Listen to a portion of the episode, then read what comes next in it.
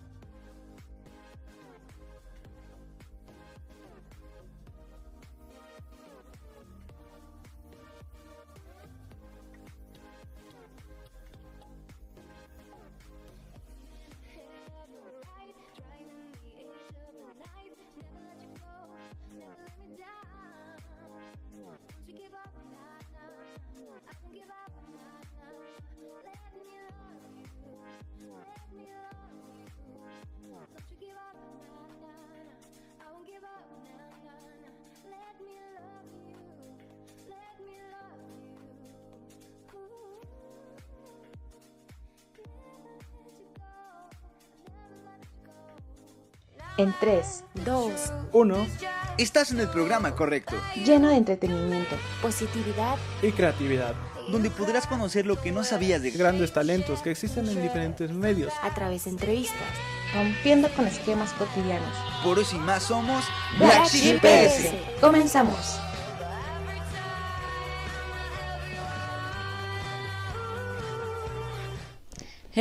¿Cómo están? Bienvenidos a un nuevo episodio de Black Sheep que son todos los sábados a la una de la tarde. Yo soy Susan Akane y pues estaremos hoy platicando sobre un gran tema que vaya que a todos nos interesa y deberíamos estar muy informados.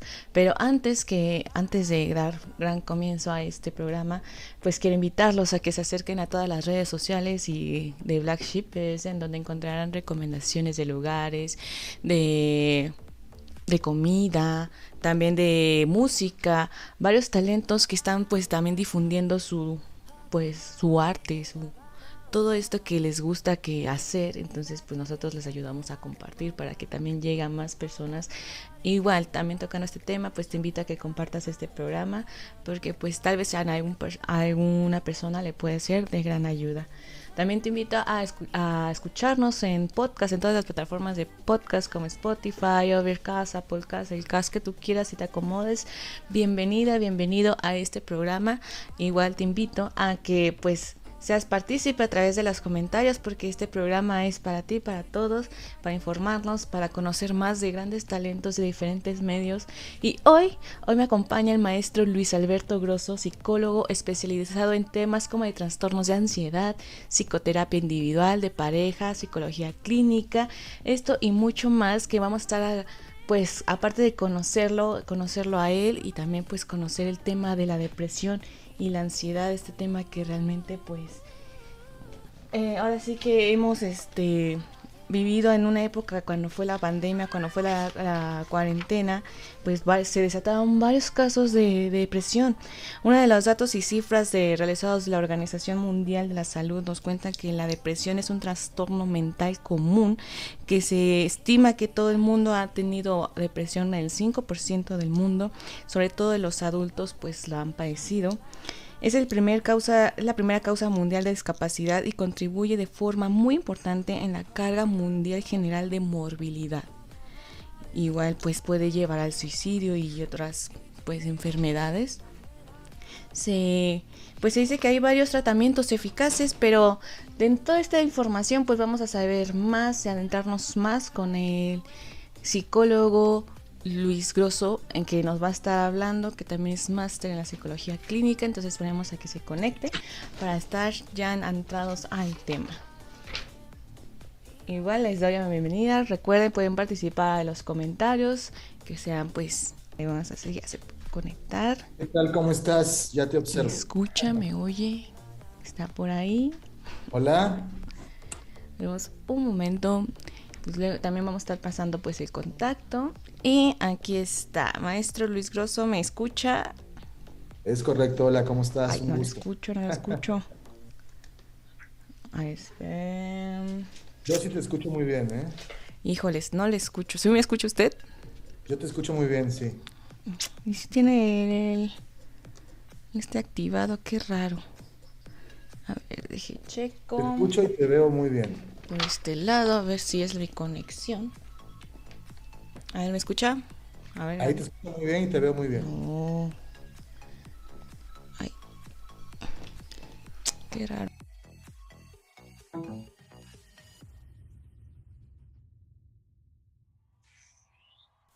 Ok, a ver. Yo te escucho muy bien y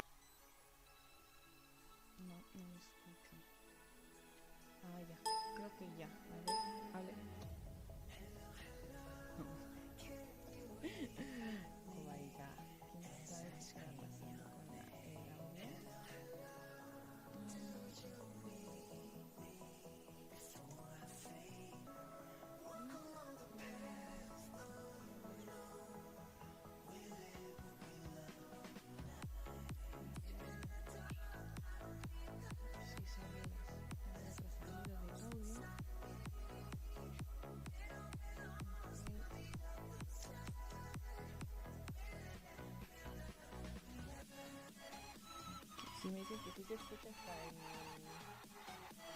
el, programa, pero raro que no se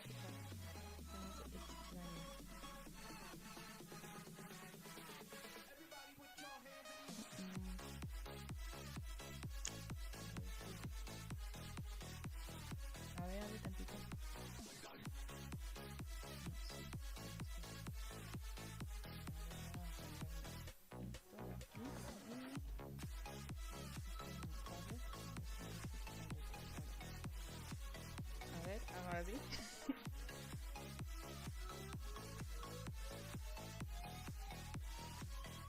ahora ya no se escucha. Me están diciendo que ahora no se escucha en el en vivo.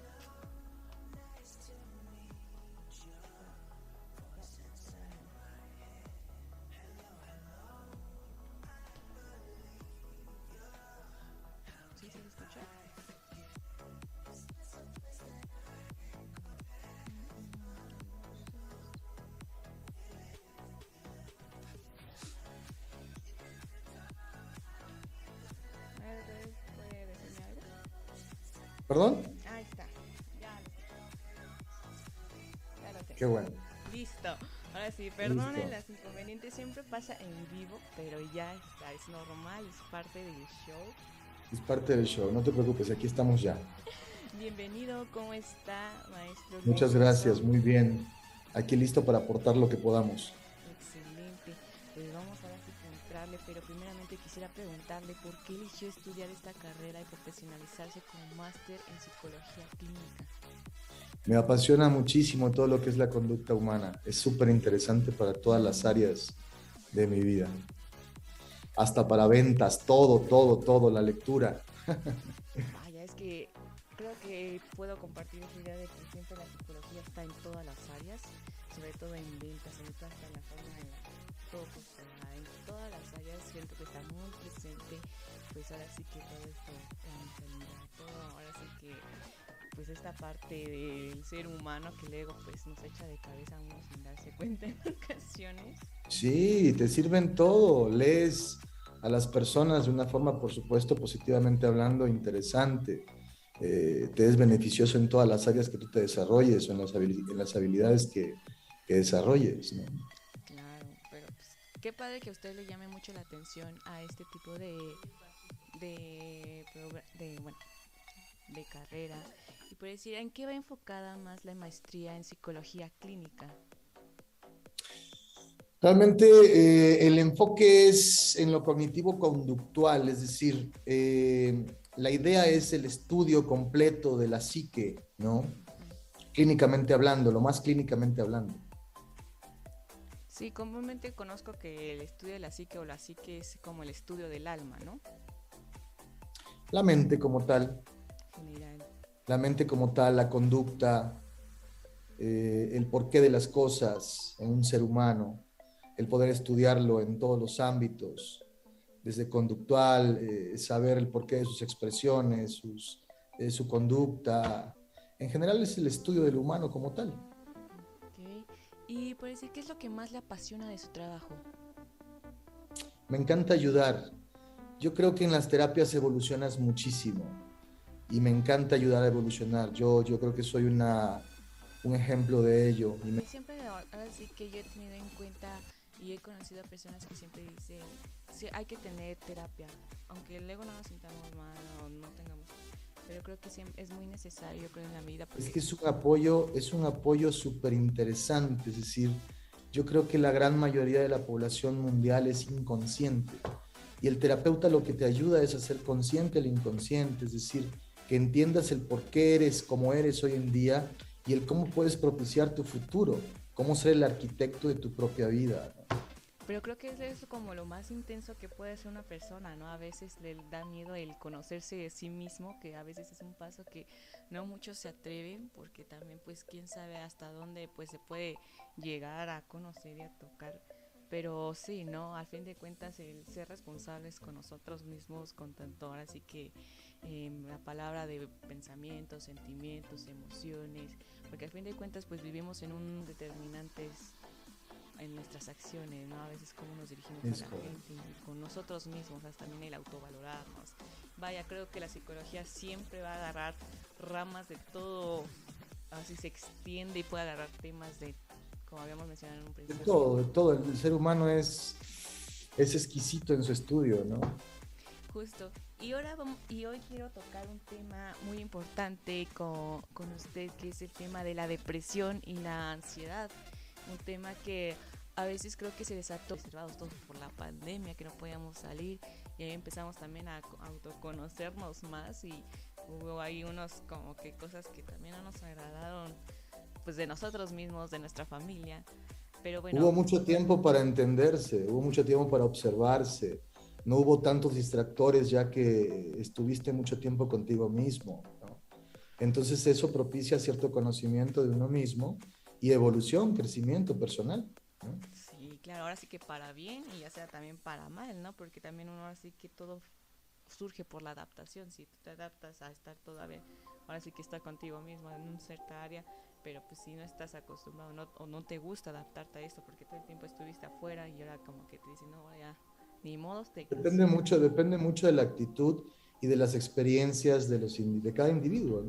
Claro, claro. Pero bueno, vamos a entrar ya en, de lleno en este tema que de la depresión y ansiedad.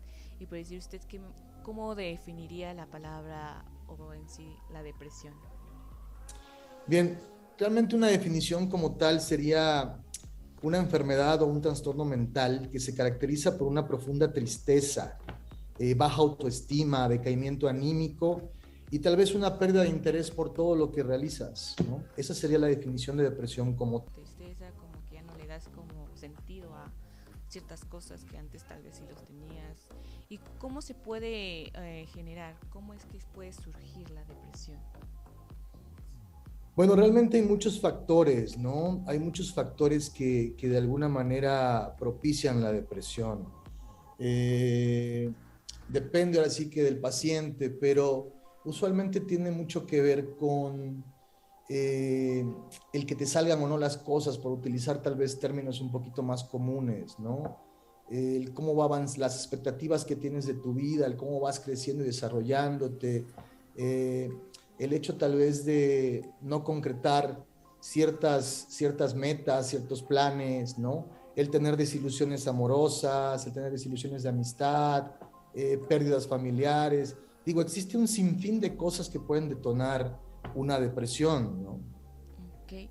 Y por decir, puede haber veces que pueda alguna persona entrar en depresión, pero sin darse cuenta de alguna causa o algo que detone, que sea como Sí, natural. usualmente, usualmente hay un, un decai- decaimiento anímico, ¿no? E- En inicio. eh, y entonces, eh, inconscientemente yo creo que, bueno, conscientemente no, no, no se hace, el individuo como tal no la percibe porque es inconsciente.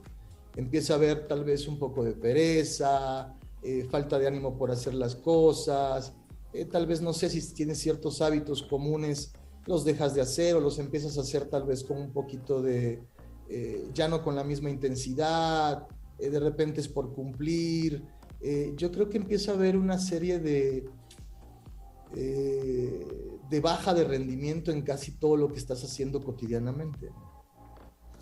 Y- Es así como en principio eh, se empiezan a dar. Eh, inconscientemente no te das cuenta. Yo creo que ya esto empieza a manifestarse cuando ya afecta un poco más fuerte eh, en todas tus áreas ese, ese bajón anímico. ¿no?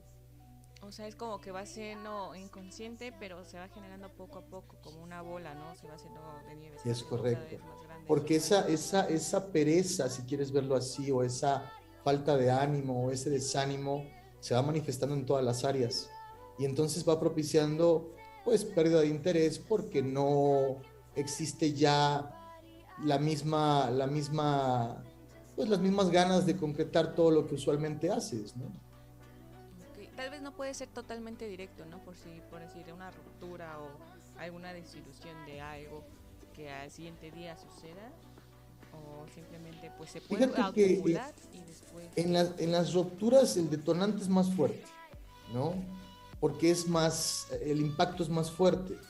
Es decir, hay una ruptura y entonces el cerebro eh, empieza a alertar de alguna u otra forma eh, con características de extrañeza, de miedo.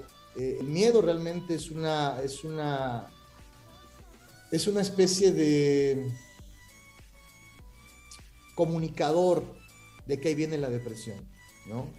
Empieza a haber ciertos miedos por las cosas que pueden suceder, tal vez, por ejemplo, una ruptura por cómo va a ser tu vida ahora solo, cómo te vas a readaptar, cómo vas a establecer eh, nuevas relaciones, eh, cómo vas a enfrentar tu nuevo estilo de vida. Eh, inconscientemente crees que existe una pérdida por algo, por alguien, ¿no? Y entonces todo eso se empieza a ser consciente y en la medida que se hace consciente, se detona de manera más fuerte.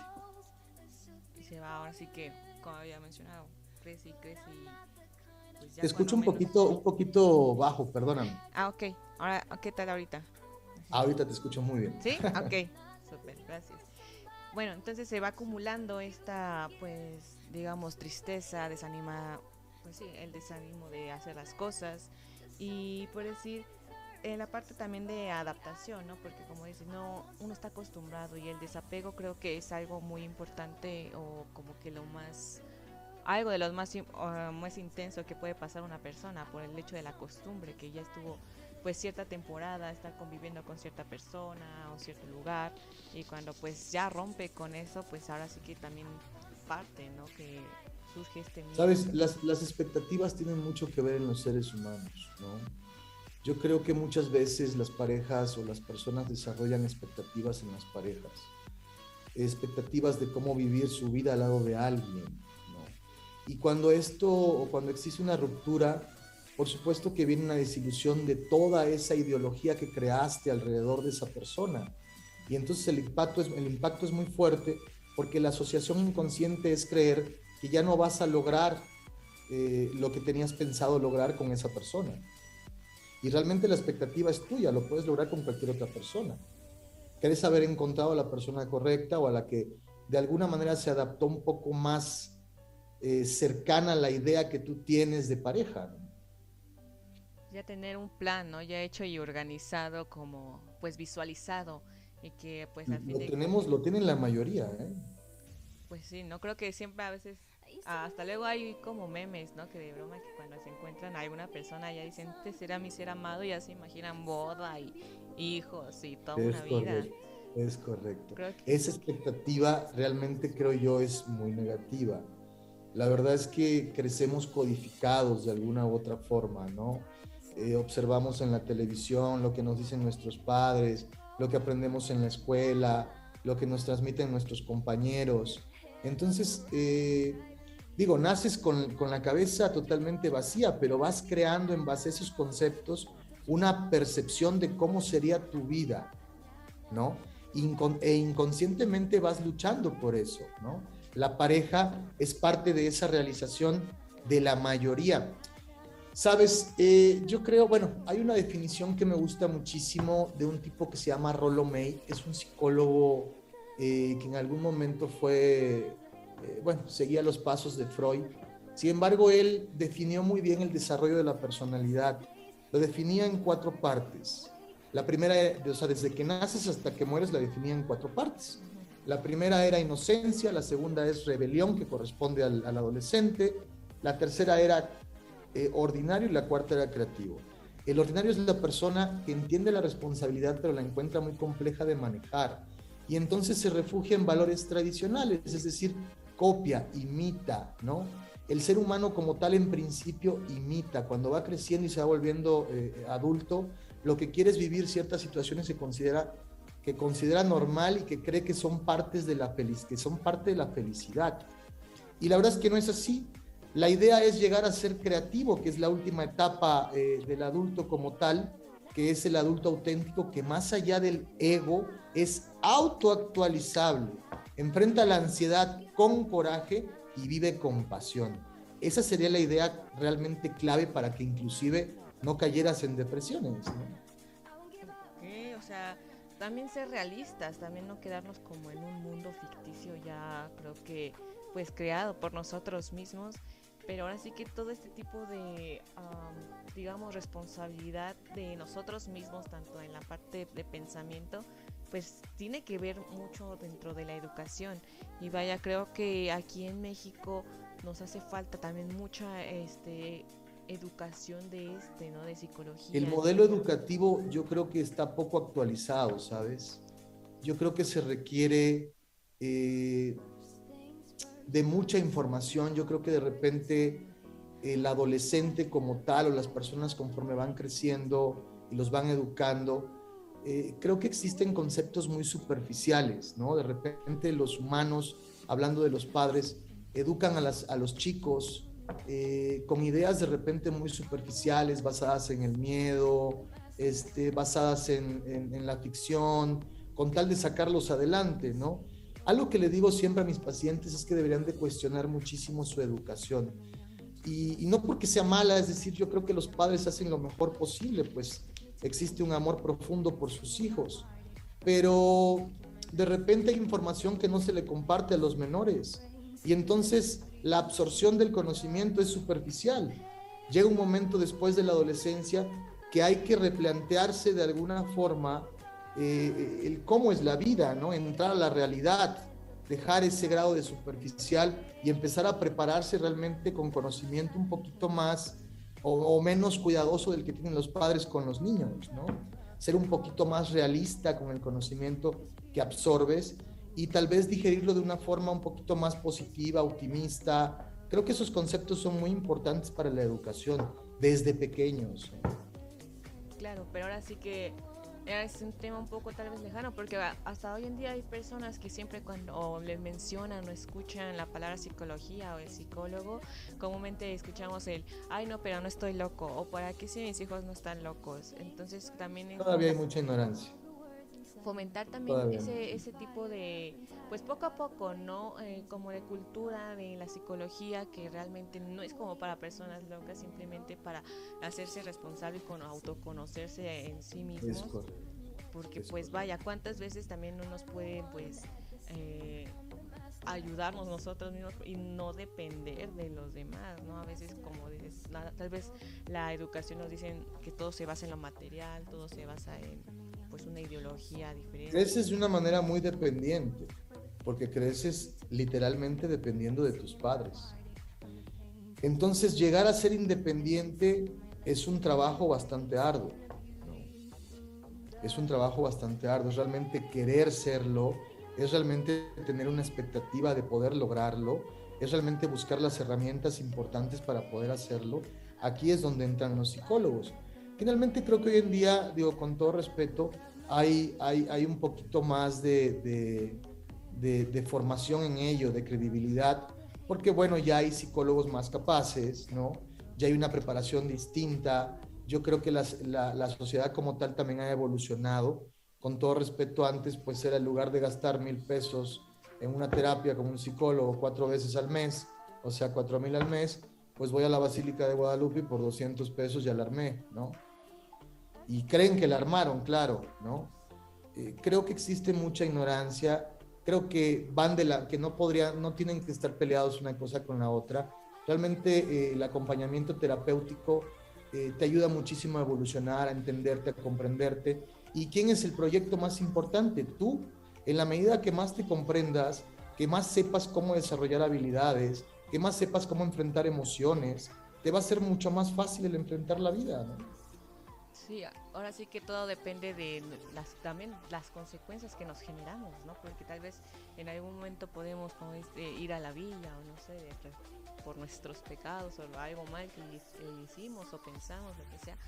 Pero ahora sí que el día de mañana pues puede ser peor o hasta también ni sabemos manejarnos en cuanto a lo que pueda suceder en nuestras vidas. Y por encima de esto ahorita también están viendo este, varias personas, nos están saludando.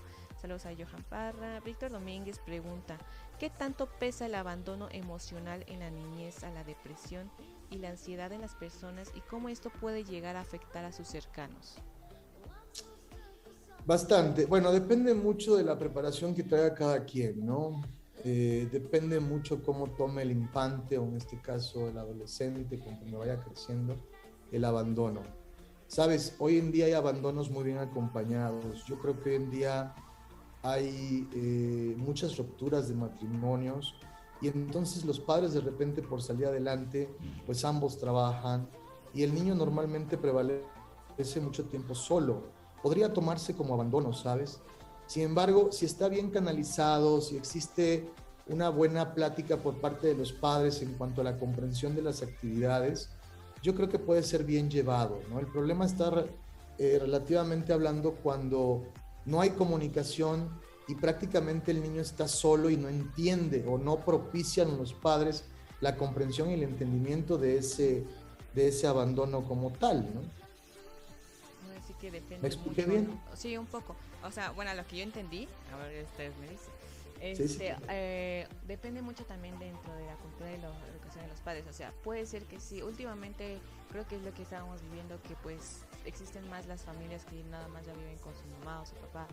Y al fin de cuentas existe esa comunicación o ese entendimiento en donde también le dan a explicar las cosas a, a los niños, a los hijos, de cómo va sucediendo la, o sea, la situación, también para que ellos entiendan, pues también ver las cosas realistas, ¿no? Ver ahora sí, otra vez. Y hay que saber canalizar también, perdón. Es decir, eh, yo creo que es muy importante, aunque no estés tan presente por, por tiempos laborales, es muy importante que tengas un buen estudio del menor, ¿no? Es decir, que sepas cuáles son sus gustos, que sepas cuál es su conducta, en qué se refugia, ¿no? Por ejemplo, hoy en día, si observas, la mayoría de los chicos están refugiados en los videojuegos. Para los padres es muy común irse a trabajar y a ver, pues quédate aquí con los videojuegos. Entonces no existe un abandono entre comillas como tal porque los niños están jugando todo el tiempo con otras personas. Pero bueno, hay chicos que no tienen esa chance de tener videojuegos en casa, ¿no? Y entonces de repente enfrentan una soledad distinta. Ahí hay que canalizar. Si el padre canaliza bien las actividades, yo creo que, que no, que no le sufren, ¿no? Es decir, cana- canalizar bien las actividades me refiero a entender qué, les, qué le gusta, si a lo mejor eh, le gusta dibujar, bueno, pues entonces en el Inter que trabajamos le compramos cositas para que dibuje o le hacemos, eh, eh, eh, propiciamos situaciones o un entorno adecuado para que él practique su, su pasión, ¿no? Si le gusta, no sé, otra cosa, en este caso no se puede el fútbol, bueno, ok, se le canaliza, se le busca un espacio donde el niño pueda practicarlo, estar con otros chicos, es decir, la idea es canalizar las emociones de una forma positiva, ¿no? El abandono, la depresión, todo lo que sea. Esta definición que te mencionaba del, del creativo, ojo, es muy interesante. Dice así, El creativo es el adulto auténtico que más allá del ego es autoactualizable. Hay que estar autoactualizándonos todo el tiempo y estando observando qué está pasando en este caso con los menores, ¿no? Enfrenta la ansiedad con coraje y vive con pasión. El enfrentar la ansiedad con coraje se refiere a, de repente, pues van desarrollando molestias, coraje o el calificativo que le quieras dar, ¿no? Porque no está el papá, porque no tienen la atención o por ciertas situaciones que se pueden presentar. Bueno, esas molestias hay que canalizarlas, por ejemplo, en el deporte. Sí, no tener también, eh, ahora sí que el conocimiento de realmente, no descuidar, a- ahora sí que pues al fin de cuentas es tener un hijo es una responsabilidad y así pues también conocerlo, tener también pues su debido tiempo, tal vez sí se trabaja, pero pues también como que con ciertos lapsos también para el niño que tenga su Claro, hay que actividad para fomentar, de calidad. ajá, para fomentar ahora sí lo, lo que le apasione y no quedar como ahí varado en bueno pues con la tele que se entretenga y ahí queda, ¿no? Y por Es decir, correcto. ahorita que estamos tocando un poco el tema de la ansiedad, eh, podemos, eh, la depresión está asociada con la ansiedad. Pues la ansiedad es una característica de repente de la depresión. Realmente eh, la ansiedad como tal es un estado mental que se caracteriza por gran inquietud, ¿no? Hay una intensa excitación y una extrema inseguridad. Y esto lo puede propiciar pues muchas cosas, entre ellas pues esa depresión, ¿no? Esa depresión puede propiciar por supuesto grados de ansiedad. Hay muchas, hay muchas causas también por las que se puede presentar, ¿no? Realmente la ansiedad creo que es un factor más común en el día a día de los seres humanos. Inclusive la misma ansiedad por conectar, por platicar, por, por expresar, ahora mismo por expresar un tema, eh, por orientar de manera correcta. O sea, realmente se presenta en muchos ámbitos de- del- del comportamiento. ¿no? O sea, la ansiedad la podemos encontrar en cualquier persona en cualquier momento, ¿no? Es correcto. No puede haber correcto. alguien que no tenga ansiedad. No, bueno, las emociones son las situaciones que nos rigen a todos. Sin emociones no, no somos seres humanos.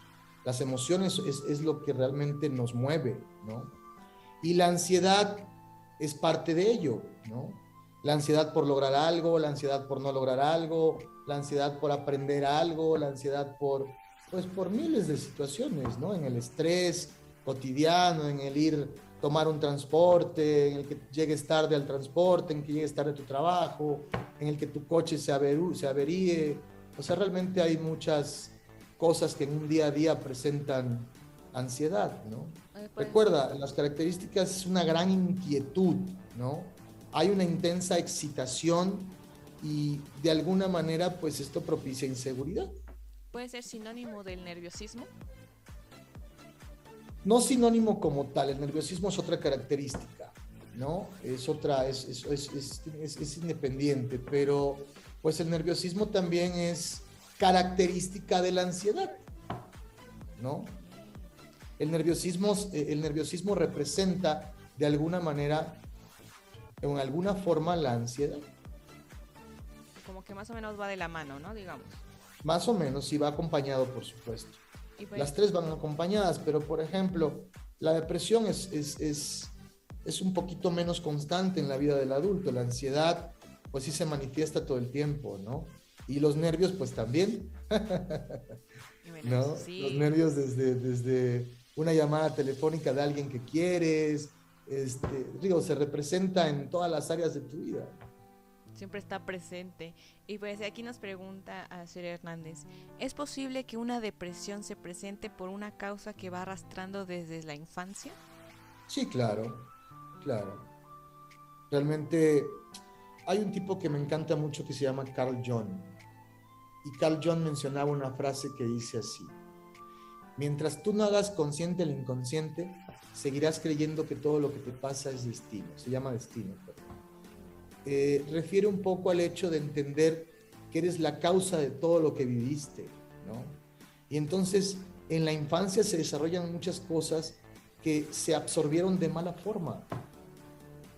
seguramente arrastras muchas situaciones que con el tiempo pues ya no son funcionales o hay que reestructurar la mente de alguna u otra forma con conocimientos o conceptos un poco más este, bien estructurados, ¿no?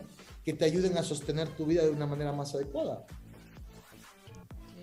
O sea, volvemos a ser responsables de nosotros mismos, porque comúnmente luego cuando decimos que el destino, creo que es como pretexto, ¿no? A veces de las cosas que pues al fin de cuentas nosotros pues provocamos y usamos la consecuencia de nuestras acciones y a veces creo que no nos hacemos responsables pues de lo que pueda suceder y decimos, no, pues se lo dejamos al destino, ¿no? Como que nos deslindamos eh, de la acción que pudo determinarse o a suceder Es correcto, es correcto. También aquí, Jimmy Córdoba nos pregunta, ¿y cómo se rompe esta cadena de este conocimiento errado que nos inculcan nuestros padres? ¿Cómo se rompe esta cadena? Mira, yo creo que es importante, es lo que te mencionaba hace ratito, eh, cuestionar un poco nuestra educación y retomarla, ¿no? No es el mismo aprendizaje que tú tienes eh, en tu infancia, no es, el mismo, no es la misma codificación que tú tienes hoy en día como adulto, ¿no? Hay mucho conocimiento que fue mal adquiri- adquirido, hay mucho conocimiento que fue adquirido a medias o de manera superficial. Cuando eres adulto, por ejemplo, el trabajo en terapia, eh, parte de estar estudiando el pasado es reanalizar cómo adoptaste un hábito, cómo adoptaste o qué percepción tuviste de ciertos conceptos, ¿no? Y retomarlos tal vez de una manera más clara, más integrada, eh, más realista, ¿no? Menos superficial, más concreta. Entonces es así como vas replanteando conceptos en la cabeza que te ayudan a codificar nuevas ideas y a reestructurarte y a mejorar y a evolucionar. Ahora sí que creo que depende ahora sí de nosotros, ¿no? El ser conscientes de, que algo no anda pues correcto o bien con nosotros, ¿no? Tal vez... ¿Y, y cómo, cómo nos podemos dar cuenta de eso? O sea, tal vez eh, dentro de la manera en la que socializamos, que tal vez a la gente no le agrada y nos demos cuenta de eso. Empieza a dejar de ser funcional, tú lo empiezas a notar, ¿no? Tú te vuelves un ser funcional de acuerdo a cómo vas creciendo y tus experiencias. Y entonces de repente tú en, tu, en tus alertas, en tus miedos, en tu forma de observarte, tal vez en principio de manera inconsciente, vas observando que ya las cosas, o que ya no te es tan funcional ciertas acciones o actividades, ¿no? Y entonces tal vez es que no sepas cómo afrontarlas ahora en día que eres un adulto. Y hay que recapitular en el entendimiento de- que tuviste de, esa, de, de ese concepto o de esa idea, ¿no? Lo reestructuras, lo aprendes mejor y bien, te vuelves a lanzar al ruedo, ¿no? Pero también hay que ser como conscientes de que existe algo o alguien que nos pueda ayudar, ¿no? Para Es cuando correcto. vemos que no algo no está funcionando, ser conscientes que existe eh, los psicólogos, existe la terapia, porque al fin de cuentas creo que también hay gente que tal vez por el ego u otra cosa o desconocimiento acerca de estas herramientas, pues dice, no, pues voy a cambiar el mood, ¿no? Voy a cambiar mis acciones, voy a cambiar mi actitud y bueno, pues no se van como por el lado saludable o que vaya que sea tomar terapia. Yo creo que también tendría que haber pues el conocimiento, ¿no? De saber que hay Ah, otras herramientas. tiene que haber grados de conciencia de que existe hoy en día, digo, desde hace mucho tiempo, ¿no? Pero tristemente en nuestro país eh, la cultura por el psicólogo ha sido cuestionada de mala forma en el pasado. Hoy en día esa ignorancia empieza a solventarse con un conocimiento más efectivo sobre todo esto, ¿no? Y, y bueno, y las experiencias que han tenido muchas personas, y hoy en día me parece que también hay una orientación en las escuelas sobre todo esto. En algunas escuelas, desde la secundaria, inclusive primaria, ya hay psicólogos que te ayudan en ori- orientación vocacional. eh, y entonces ya se empieza a crear una cultura nueva, aparte de que también ya, eh, bueno, pues el Internet y tantas cosas que ya eh, te empapas de manera global de cómo funcionan, pues te ha hecho o te generan una apertura sobre todo esto, ¿no? Claro, no, ahora sí que... Lo bueno es que poco a poco se han abierto estas puertas de, pues como decía, ya en las escuelas ya podemos encontrar psicólogos, pero también dentro de la educación, también dentro de los padres, ¿no? También de concientizar que no es como para personas locas y pues, todo ese show que comúnmente pues seguimos viendo hoy en día. Pero bueno, en el tema de la parte de depresión, en la, en la parte de diagnóstico y tratamiento, ¿cómo se puede manejar? Bien, ahí yo creo que es, bueno, en principio tal vez en casa, en caer en la, en la observación, ¿no? Eh, ¿Me ves? Sí. Ay, perdón. Hay que caer, hay que caer en la observación. Eh, yo creo que es importante saber escuchar a los seres que están a nuestro alrededor y tener eh, cierta sensibilidad a nuestras acciones, ¿no? Yo creo que hay síntomas importantes que hay que tener en cuenta, ¿no? Sentimientos de, de tristeza, eh, de repente acompañados por un poco de llanto, frustración o sentimientos de ira, eh, eh, eh, baja autoestima, pérdida, pérdida de interés en familiares, amigos, o estar en conflicto con ellos, eh, pérdida de interés por actividades cotidianas, sentimientos de desesperanza, estar irritable, dificultad para pensar, concentrarse, tomar decisiones, sensibilidad extrema al rechazo, al fracaso, hay una excesiva necesidad de aprobación. Todo esto son focos rojos que nos ayudan a detectar una posible depresión, ¿no? Digo, por darte algunos, ¿no? Porque realmente no acabarías, son muchísimos, ¿no? Pensamientos, inclusive pensamientos recurrentes en, pues en muerte, suicidio, que ya son casos extremos, ¿no? Donde tal vez ya hay que poner, eh, digo, la verdad que la atención de los padres es muy importante, de la gente que esté alrededor, ¿no? Eh, poner atención en este tipo de detalles es muy importante y canalizarlos con expertos de la salud, en este caso con nosotros, con los psicólogos, ¿no? Entonces ahora sí que dependiendo el caso, pues depende también el tratamiento, ¿no? De la- Es correcto, ¿no? Igual no Digo, también existen cambios en el comportamiento, hay pérdida de energía, cansancio, insomnio, duermes mal, eh, disminución del apetito, agitación, inquietud, este, quejas frecuentes sobre dolores de cabeza, sobre tus actividades, rendimiento escolar en caso de, gente que está estudiando, eh, ausencias en la escuela, irse de pinta, eh, menos atención, higiene personal, o sea, todo este tipo de detalles son importantes y hay que analizarlos constantemente el por qué se presentan en nuestras vidas. Y pues sí, como toda enfermedad se tiene que tratar a tiempo, ¿no? Digamos una depresión porque puede ser está subiendo, puede ir aumentando. La intervención es necesaria en el momento que, que se, que se necesite, ¿no? Este, realmente como hay, mucha, hay muchas personas que de repente pues se tardan en detectarlo o porque tal vez hay apatía en la observación, porque tal vez no conocen o no se dan cuenta de, de- de- del estilo de vida que están llevando, lo hacen parte de algo natural, normal, ¿no?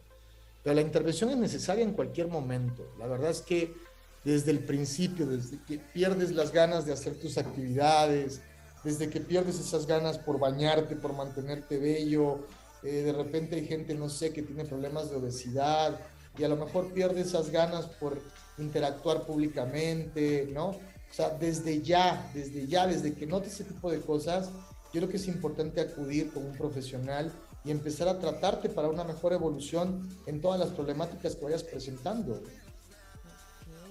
Creo que ahora sí que sería pues poner foco no ante esto porque también había escuchado que, eh, que una persona depresiva se aísle de todo el mundo también es muy grave no ese hecho porque a fin de cuentas puede llegar a crecer más y las personas pues ni en cuenta ya cuando vemos pues ya está en un alto nivel que pues ya vaya toca límites y uno de ellos puede ser el suicidio u otros. Es correcto. Digo, el aislamiento es, es, es una, es una característica también, pero no necesariamente, eh, no necesariamente es depresiva, ¿no? Hay mucha gente que se va conociendo con el tiempo, especialmente ya adultos, y que le toman una estima importante a sus espacios, ¿no? Eh, realmente, realmente, una de las causas importantes para tomar eh, ahora sí que darle importancia a todo esto y ver soluciones es ver la constancia de estas características que te acabo de mencionar. Porque las características se pueden presentar a lo largo de tu vida de muchas formas y en lapsos cortos, ¿no? Oye, pues que un fin de semana o que tal vez un año sabático o que, ay, pues me doy este puente, ¿no? Pero cuando ya hay una constancia en todo esto, cuando ya se vuelve un estilo hábito, un estilo de vida o hábito, este, o hábito, perdón, ya, ya, ya es causa suficiente para intervenir. Ok, es como para decir alerta, como que hay algo que no está funcionando bien y que Es sea correcto. consecutivamente. Y para decir qué tan benéfico puede ser el tratamiento medicado, el uso de antidepresivos. etcétera? Mira, esto depende mucho del paciente. La verdad es que, sabes, yo he canalizado pocas veces a mis pacientes con psiquiatras. Eh, realmente es cuando ya existe un grado de ansiedad muy elevado en el cual de repente el paciente me presenta ya grados distintos, ¿no?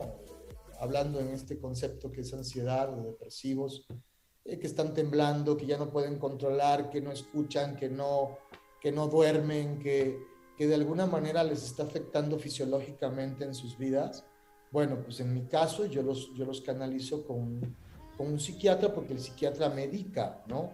Y me apoya de alguna manera con ansiolíticos o con eh, medicamentos que ayuden a controlar esa ansiedad mientras yo los trabajo. Pero eso ya depende del nivel, ¿no? Del que haya estado. Depende del nivel, la claro, el nivel en el que llegue el paciente. Hay diferentes niveles, por supuesto, hay depresiones eh, muy pequeñas, menores, hay depresiones medianas, hay depresiones mayores, que normalmente ya es cuando se necesitan tal vez el apoyo de medicamentos, ¿no? Y puede decir, si conocemos a algún familiar o algún amigo, ¿cómo podemos apoyar a alguien que está en depresión? Yo creo que lo ideal sería canalizarlo a él, tratar de hablar con esta persona y ofrecerle ayuda terapéutica a través de alguien, ¿no?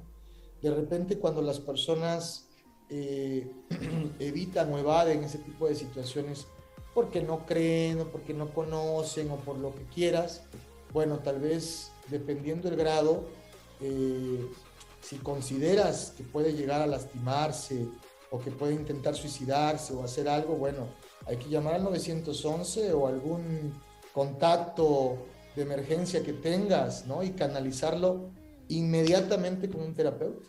Sí, porque algunos de esos servicios suelen ser gratuitos y parece una de las preguntas que estaban aquí en comentarios, que cómo podemos este, ayudar a un conocido cuando la situación pues de económica pues no es muy favorable. Sí, luego, eh, normalmente en, en- en algunas dependencias, ¿no? Por ejemplo, para niños y algunos adolescentes, el DIF, ¿no? En las delegaciones, en algunas delegaciones, ya existe apoyo terapéutico.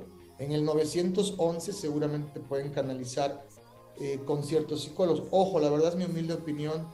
Yo no, yo creo que muchos de ellos pues están iniciando, ¿no? Es gente que de alguna manera eh, toma estos empleos como parte de su preparación, pero bien o mal ya la intervención es importante. Ya hay un apoyo terapéutico, ya hay un apoyo a esa persona que se está hundiendo, ¿no? Pero sí es más recomendable pues ir con alguien que ya tenga como que mayor experiencia, ¿no? Mayor Por supuesto. Digo, menciono esta partecita por la gente que económicamente no tiene el sustento para pagarse un psicólogo de mil pesos la sesión, ¿no? Eh, ver alternativas. La idea es que quieras, que tengas la expectativa de querer sanar, ¿no? Es importante. Y si es un amigo, si es un familiar, bueno, saber, eh, saber cómo introducirlo y saber cómo animarlo o, contactarlo con un especialista, ¿no? A fin de cuentas, pues es una inversión, ¿no? Inversión de vida, de nuestra vida y de nuestra persona. Y puede decir actividades este, como el ejercicio o salir, todo eso pueden ayudar a alguna persona depresiva. Sí, porque canalizas la energía, canalizas, la canalizas el coraje, ¿no? Eh, se llama resiliencia, ¿no? Yo creo que hay muchas personas que de repente eh, tienen poca tolerancia a la frustración y están viviendo situaciones en sus vidas que de repente los aprietan inconscientemente, ¿no? Eh, creo que el ejercicio eh, es, es una forma de canalizar muy bien esta, esta- este tipo de cosas, porque ahí te despejas, te relajas, eh, generas un montón de, reacciones químicas positivas para el cuerpo, ¿no? Y es un momento en el cual tal vez dejas de pensar en las problemáticas y tal vez puedes pensar en soluciones, ¿no? Creo que es muy importante, y menciono esto, que en las futuras generaciones se eduquen a sus hijos con mucha, eh, con, con conceptos muy importantes como el optimismo y el positivismo. Parece mentira, pero hay una gran diferencia entre ser optimista y ser pesimista. Te lleva a diferentes lugares en la mente. Desde ahí podría estar la erradicación de muchas problemáticas a futuro en la educación y en la participación de estos elementos en la misma educación. Y justo voy a ese tema porque a veces siento que obviamente los excesos pues son malos. Y a veces eh, hay unas personas conocidas como los siempre positivos y optimistas que cuando alguien está triste o le suelen pedir como ayuda y ellos siempre dicen, pues sé feliz, ¿no? Siéntate bien o solo ignóralo. Y siempre todo el tiempo tienen que ser muy feliz, muy... No, como que hay, no hay tiempo para la tristeza, no hay tiempo para el enojo. Eh, hay, hay que ser congruentes, ¿no? Realmente, o sea, el optimismo tiene una, eh, tiene, tiene un sustento, ¿no? O sea, no solo es ser por ser, es que realmente el hecho de saber que el ser optimista te hace pensar en cosas positivas. Nosotros estamos codificados, reitero, con todo lo que, con todas las experiencias que hemos tenido. Si tú eres optimista, tu cerebro va a buscar las herramientas positivas para encontrar soluciones al problema. Si tú eres pesimista, tu cerebro va a buscar las situaciones negativas y no va a encontrar soluciones a las problemáticas. ¿no? Pero sí, ahora sí que ya un exceso, pues también puede ser, pues tal vez preocupante. No sé, pudiese ser. La pregunta que sería que pueden este, tener eh, o que estén evadiendo algún problema estas personas que simplemente. Puede ser, puede ser, eh, ser optimista, ser, ser, o sea, creo que debe haber un sustento del cómo serlo, entender a dónde te lleva el ser optimista. Porque hay mucha gente que lo es sin entender cómo, es lo que hablábamos hace rato del ordinario, ¿no? Es la persona que repite, que copia, sin fundamento alguno, simplemente copia en principio, ¿no? Si no hay un entendimiento del por qué estás siendo positivo u optimista, bueno, ahí ya existen grados de complicación porque simplemente estás repitiendo. Y, eh, e inclusive tampoco es que esté mal, realmente ese optimismo te lleva en algún momento a una posible solución. La idea es que tú direcciones tus emociones. De hecho, en terapia una de las cosas que aprendes es, aparte de manejar tus emociones, es a direccionar tus pensamientos. Y bueno, a esto lo que estaba comentando sobre ser optimistas y positivos ante pues ciertos momentos que nos suceden, también se me hace como relacionado como al significado de la inteligencia, ¿no? Eh, la inteligencia yo lo tengo como asociado con el significado de ser capaz o tener la capacidad de solucionar problemas. Porque creo que a veces hay imágenes que nos atrofiamos luego por muchas cosas, ¿no? De, no, pues si ya llegué tarde trabajo, pues ya me van a castigar y vemos todo como. Y hay imágenes que luego dicen, pues si tienes solución, las típicas, ¿no? De, si tienes solución, ¿para qué te preocupas? Si no tienes solución, ¿para qué te preocupas? Tal vez también el sofocarnos con tantos pensamientos y qué pasará, y creo que hace también como hay un problema, ¿no? Ojo, la, la verdad es que creo que no te sofocarías pensando mucho. La verdad es que te ayuda muchísimo a entenderte y poco a poco pierdes esa idea de que te puedes saturar, ¿no? Al contrario, te apasiona. La inteligencia emocional es muy importante, es muy importante porque direccionas tus pensamientos de una manera importante para con tus emociones, ¿no? Eh, es, es, es muy importante, la inteligencia emocional es muy importante en la vida de los adultos o de las personas hoy en día, muy, muy importante. Y para conseguir la inteligencia emocional, pues, Conocimiento, y asistir a terapias posiblemente, ¿no? También por el hecho de... En la terapia lo que haces es adquirir conocimiento de ti mismo. Es como si fueras a la escuela a saber de ti. Qué complicado a veces, ¿no? bueno, es Pero que... muy interesante, es muy interesante al final. Dime tú si a ti no te gusta saber más de ti. Claro, para saber pues capacidades y todo lo que puedes llegar. Es así como puedes hacer. desarrollar habilidades, como puedes desarrollar un montón de cosas, ¿no? Como puedes crear, ¿no? Puedes volverte mejor en las actividades que ya hiciste o que ya dominas. Dominar O sea, otras. Eh, de alguna forma potencializas tu inteligencia. Pues exacto, creo que ahora sí que muchas cosas engloban el asistir a terapia y también auto- autoconocerse, la educación, la cultura, pues ahora sí que transmitir pues las experiencias y que ahora, bueno, en sí, la educación general. Y pues le agradezco mucho, maestro Luis, que nos estuviera acompañado el día de hoy. ¿En dónde lo podemos encontrar? ¿Cómo podemos agendar una cita? Dejo mis teléfonos. Eh, yo estoy trabajando en la colonia Choco, que está pegado a la del Valle. Eh, mi consultorio está en Avenida México, Coyoacán 321. Pero dejo mis teléfonos, que es el 55 59 13 5908 en mi consultorio. Y mi celular, es el 55 45 05 92 73. Quedo a sus órdenes.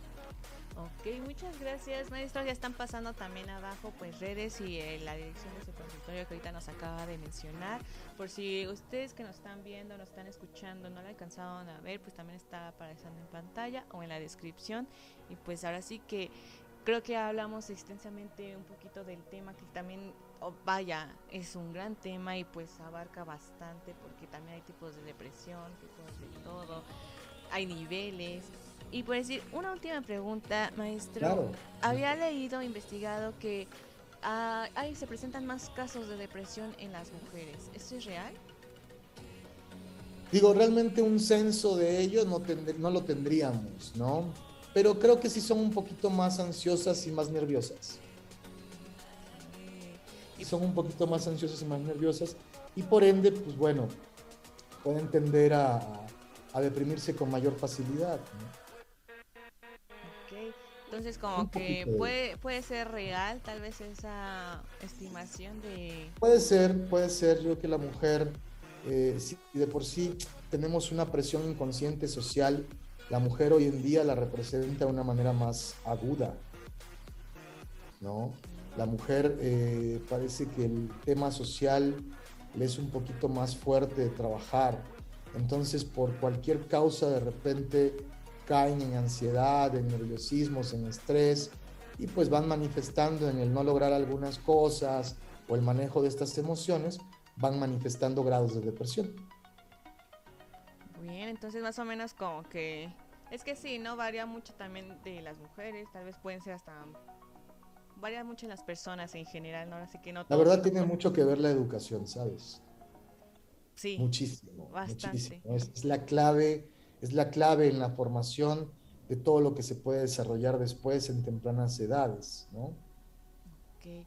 Pues muchas gracias, maestro, por acompañarnos ahora sí el día de hoy. A- Gracias a todos los que nos están viendo, a los que nos mandaron preguntas, saludos. También luego no se puede responder todo porque si no nos hacemos un programa de cinco horas, pero pues Claro, qué bien, ¿no? Ay, es un tema extensísimo. Muchas gracias a ustedes por contactarme y estoy a sus órdenes para cualquier otra cosa. Gracias, maestro. Ya está pasando pues la, su contacto, cualquier cosa, lo pueden encontrar aquí en... Ajá, está pasando o en la descripción, ya sea pues por aquí en YouTube, Facebook, lo pueden ver cuando quieran o en las plataformas de podcast, en el podcast que ustedes quieran. Bienvenidos. Y pues también les hago la invitación a que pues se conecten todos los sábados a la una de la tarde para Black Sheep PS con grandes talentos de diferentes medios. Gracias, Perfecto. gracias maestro. Nos vemos ¿De en la qué? próxima. Hasta Bye. luego, un gusto. Hasta luego.